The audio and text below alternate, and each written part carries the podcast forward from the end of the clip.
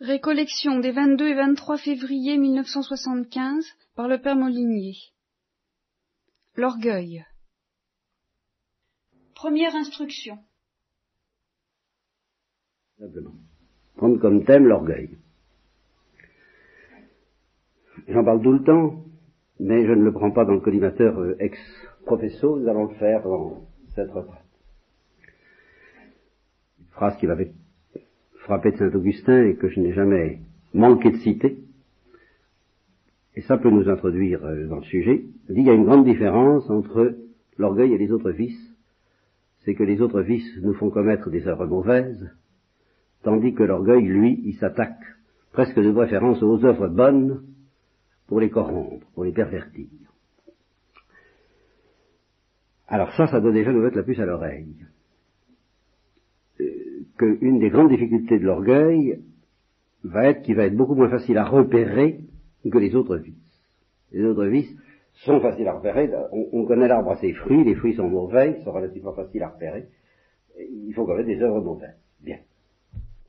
Mais si l'orgueil s'attaque aux œuvres bonnes pour les faire périr, oui, la l'expression exacte de Augustin, c'est ça, aux œuvres bonnes pour les faire périr, par conséquent, on ne va pas le repérer aux œuvres, puisqu'elles sont bonnes. Ce qui nous amène à une considération très simple, du même ordre, l'orgueil est une chose spirituelle, dans son fond. C'est même le seul péché qui puisse être parfaitement spirituel. Tous les autres péchés ne peuvent pas être parfaitement spirituels. Ils peuvent être en partie spirituels, mais ils ne peuvent pas l'être parfaitement.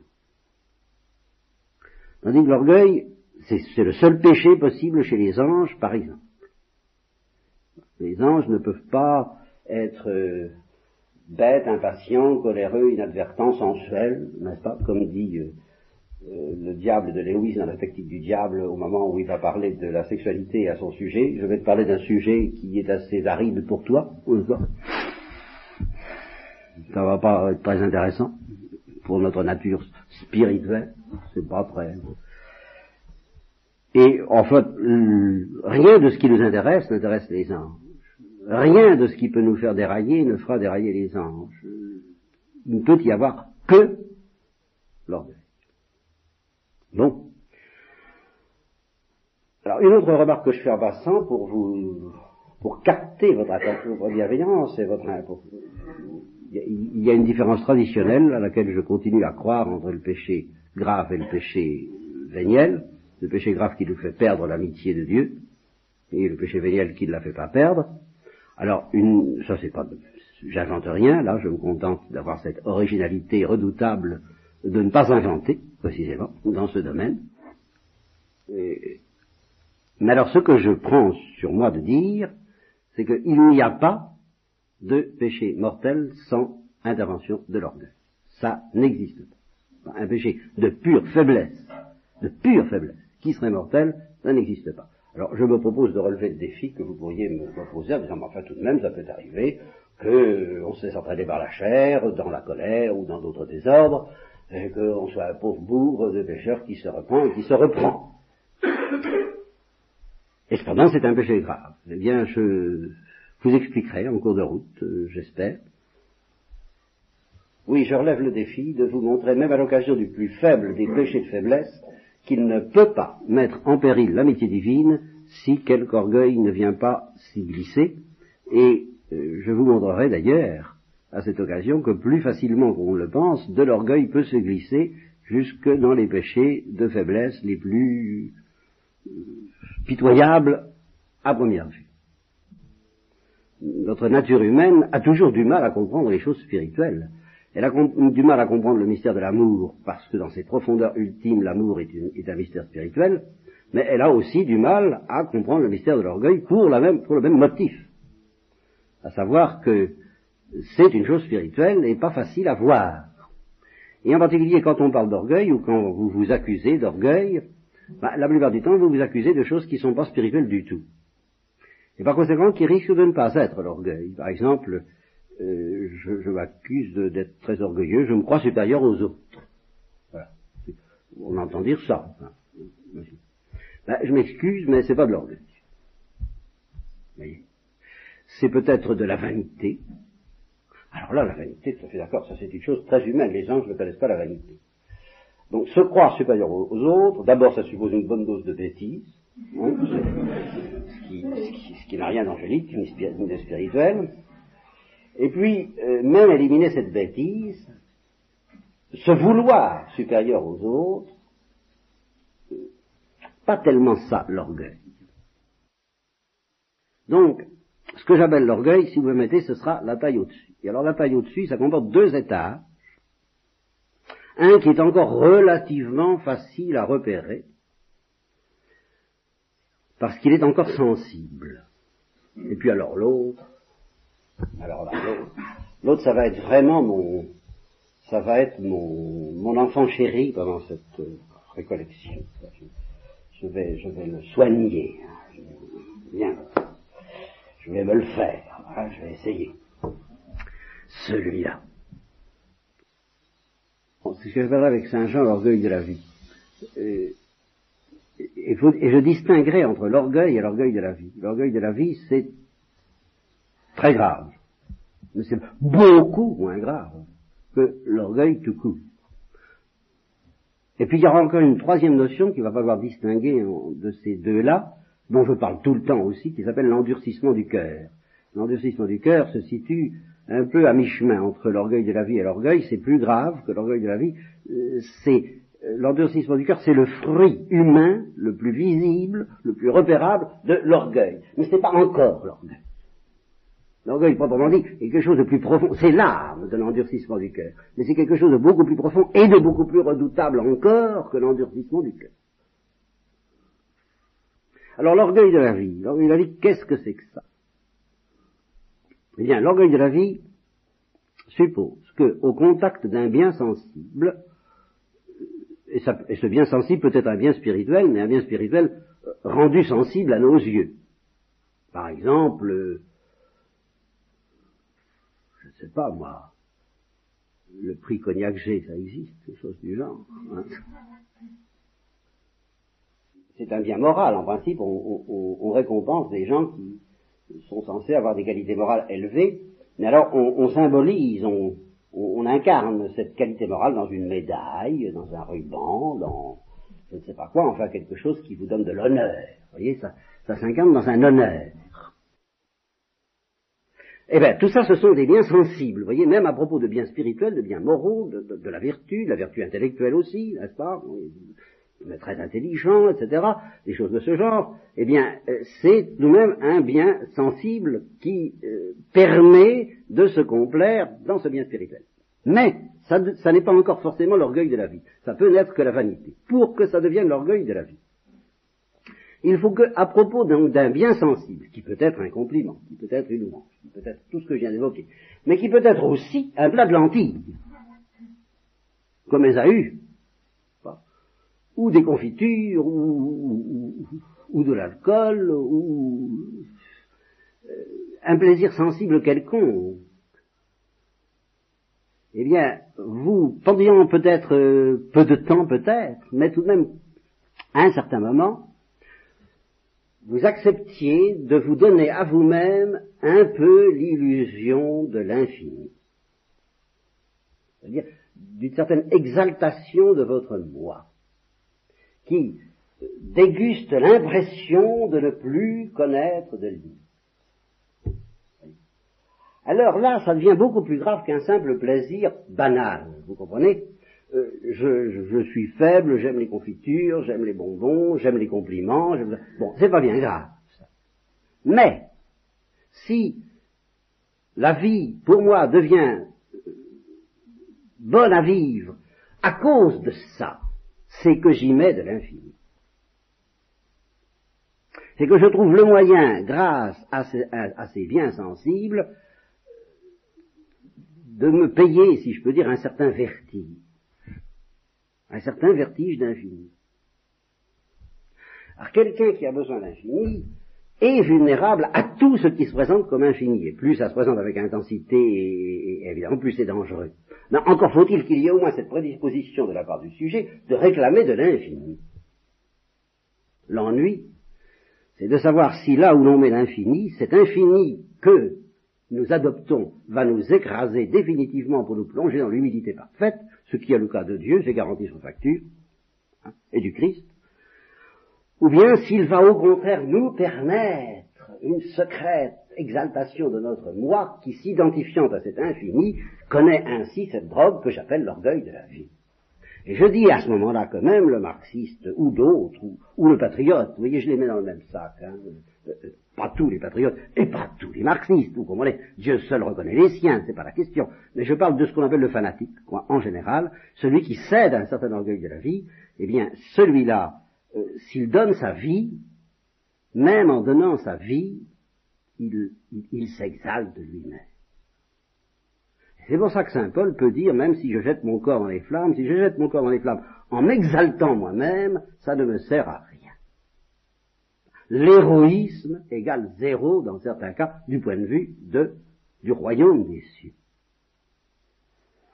Voilà ce que j'appelle l'orgueil de la vie. Et euh, ça peut aller du haut en bas de l'échelle des réalités humaines. On peut, l'orgueil de la vie, c'est comme un besoin d'infini, mais d'infini qui nous exalte au lieu d'être un infini qui nous humilie, ce qui sera le cas de l'amour de Dieu. Bon, eh bien, euh, ça peut, c'est comme un, quelque chose, un petit démon qu'on porte en soi, un besoin qu'on porte en soi, et qui peut se fixer sur des choses très élevées. Ça peut être même l'Église, ça peut être la sainteté. Voyez les angéliques de Port-Royal que j'appelle les angéliques de Port-Royal, ces religieuses de Port-Royal. Je, détaille mon, raccourci saisissant, n'est-ce pas? C'est un raccourci saisissant, les angéliques de Port-Royal. Ce sont des religieuses de Port-Royal euh, sous la houlette d'une certaine mère angélique, et qui, en plus de ça, pour comble d'angélisme, étaient, d'après je ne sais plus qui, pures comme des anges et orgueilleuses comme des démons. Bon, alors, vous voyez, ça, ça, je résume ça dans ce raccourci, les angéliques de Port-Royal. Eh bien, elles étaient ivres, comme dit Baudelaire, n'est-ce pas? Il faut toujours être ivre de vin, de volupté ou de vertu. Elle n'était ivre ni de vin ni de volupté, mais elle l'était de vertu. Certains sont ivres de pénitence, de mortification, d'ascèse. Alors depuis la sainteté, qui est tout de même, enfin, alors là, euh, je, suis uni à Dieu. Voilà, je suis uni à Dieu. Alors ça, je l'assure, j'ai connu ça. Même l'ivresse de l'humilité. Je ne suis rien. Je ne suis qu'une pauvre petite âme complètement. Euh, je ne suis qu'un instrument. Alors là, c'est fou ce que les, prophètes Jean Clément XV ne sont que des instruments. Alors là, c'est extraordinaire. Ils ne sont rien. Je suis... Mais alors, euh, ils gouvernent l'univers comme un instrument qui n'est rien dans la main de Dieu. Alors, bon, ben, ils s'exaltent à n'être que ce qu'ils disent être, mais ça leur donne un sentiment d'infini. Alors ça, c'est le sommet de l'échelle. Et puis au bas, bah, oui, vous pouvez avoir, euh, à la limite, euh, la tasse de thé dont parle Lewis. Un, bonbon qui, qui, à un moment donné, fait oublier les tristesses de la vie, mais alors, dans laquelle, comme dirait Dostoevsky, on met, on met ce qu'on appellera aujourd'hui la fête. On fait la fête. Et pendant le temps qu'on fait la fête. Alors là, c'est beaucoup moins grave. C'est parce que c'est ce que je vais vous dire. Plus l'orgueil de la vie s'attache à quelque chose d'inférieur, moins c'est grave. C'est plus pitoyable que redoutable. Quand on quand on s'exalte et qu'on se croit délivré des limites de la, de, la, servitude humaine parce que ben, on se drogue, ou ce qui quand même est déjà beaucoup plus grave parce que beaucoup plus, beaucoup mieux réussi, hélas, mais simplement parce qu'on fait la fête. On fait la fête. Voilà. Alors on oublie pendant un bon gueuleton, pendant avec l'euphorisant que constitue le vin des alcools, on oublie, euh, bon, sans parler de l'amour, qui, aussi permet un très sérieux orgueil de la vie. Ah, je suis, je suis plus que moi-même. À ce moment-là, on est, on est deux, on est qu'un, on est, enfin, c'est extraordinaire. Enfin, tout ça. Bon, eh bien, ça fait, c'est une échelle de Jacob. Vous voyez, depuis la sainteté jusqu'à ce qu'il y a de plus, lamentable. Ça peut être, euh, dit, pour certains,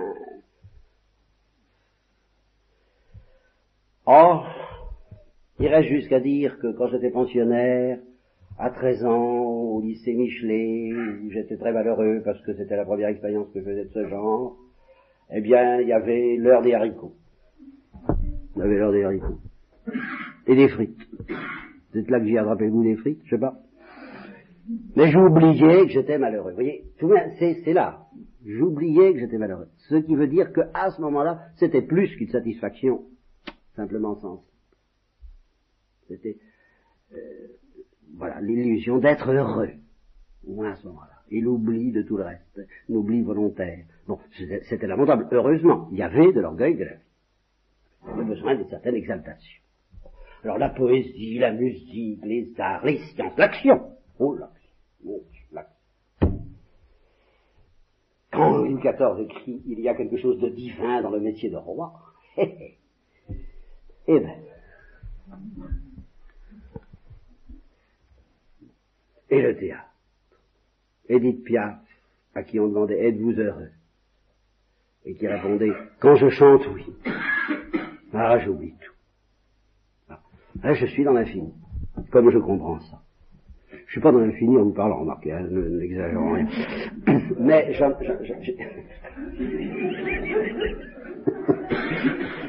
j'ai pu en caresser le rêve hein, avant de me jeter dans la carrière. Mais euh, alors elle, elle ajoutait, bon, à, part ça, à part ces moments où je chante, si on est heureux dix minutes par jour, on a de la chance. Alors justement, ce, bonheur à dix minutes par jour, ça veut dire dix minutes d'exaltation du moi, dix minutes d'orgueil de la vie, finalement, qui peut être quelque chose dans, lequel l'aspect euh, poignant, misérable, pauvre, détresse de l'homme peut l'emporter de beaucoup sur l'aspect euh, ivresse dangereuse, mais il y a des cas où, quand vous avez affaire à des gens qui sont ivres de leur sainteté, vous savez, et j'en ai connu, et j'en connais, ou de leur vérité, ou de leur... Oh, ça existe aussi. Et pourtant, eh bien, cette chose-là n'est pas encore la plus redoutable, c'est pas ce que j'appelle l'orgueil. Il y a de l'orgueil là-dedans, mais l'orgueil, dont nous commencerons à parler demain, nous reviendrons sur l'orgueil de la vie, bien sûr, et sur les moyens de lutter contre, car il faut quand même peut-être essayer. C'est, je, vous, expliquerai. Je vous expliquerai. Euh, je vous expliquerai que l'examen de conscience, puisque j'y suis, c'est pas difficile l'examen de conscience. j'admire la manière dont autrefois, comme aujourd'hui d'ailleurs, on s'arrange pour ignorer ce qu'est un examen de conscience.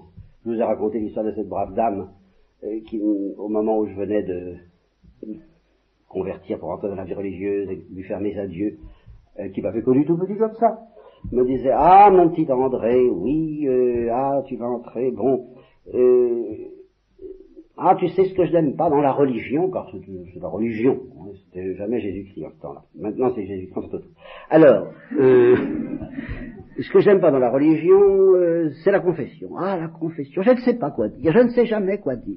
tu ah, alors moi je lui ai dit, ben, il y a des manuels, à la fin des, à la fin des, en ce temps-là, in temporel, il y avait des manuels effectivement au bout des micelles. Non, les manuels. Oh, j'ai ouvert une fois un de ces manuels-là avec la collection des péchés. Je les avais tous. Oh mon petit ben, j'ai bien juré, je ne remettrai jamais le nez là-dedans.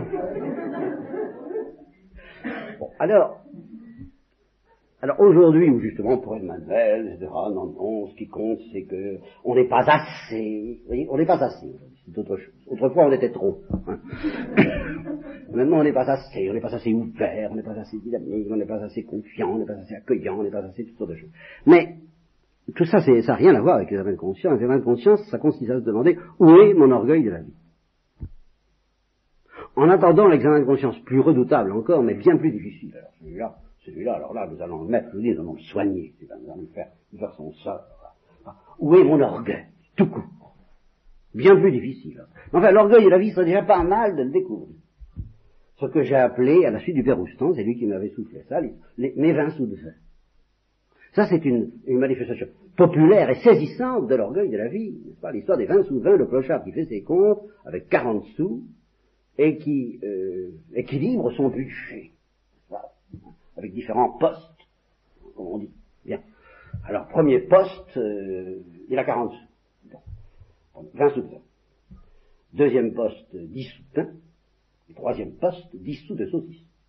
Et puis il se reprend, il s'affichit, il dit, euh, euh, ça fait pas assez de protéines, il faut que je, je recommence. Alors, 20 sous de pain, 8 sous de pain et 12 sous de saucisse. Faisons des efforts. Il dit oui, mais attention, il n'y a pas que les protéines, il y a les glucides. euh, je recommence. Alors, 20 sous de vin, et, 11 euh, sous de saucisson et 9 sous de pain. Vous voyez, prêt à faire des sacrifices euh, assez remarquables dans le domaine du vin et du saucisson. Ne refusons pas d'ailleurs d'en faire dans le domaine du vin. Oh, ne refusons pas, n'y pensant même pas. Vous voyez N'ayons même pas envisagé cette hypothèse qu'on pourrait peut-être s'occuper de ça. Parce que justement là, il est n'était de l'infini. Et que l'infini, ça n'a pas de prix. Évidemment. Ça n'a pas de prix. Voilà. Alors là, euh, c'est hors budget, vous comprenez Eh bien, mettre l'infini dans son budget, découvrir où ce qu'on met nos 20 sous de vin. Voilà, l'examen de conscience. C'est déjà pas mal. Et une bonne psychanalyse, ça devrait être ça. Hein, ça devrait être finalisé par ça. Ce serait déjà pas mal non plus. Ceci dit, eh bien, il resterait à aller un peu plus loin encore et à chercher quelque chose de beaucoup plus mystérieux, de beaucoup plus secret, de beaucoup plus redoutable, et que j'appelle l'orgueil tout court. Et comme je vous le dirai demain matin, ce qu'il y a de terrible dans l'orgueil, c'est qu'alors lui, il est parfaitement invisible. Tandis que l'orgueil de la vie se laisse encore repérer avec un minimum de bonne volonté. Eh bien, nous verrons demain de quelle façon, non pas nous, mais Dieu et Dieu seul peut débusquer cet ennemi invisible.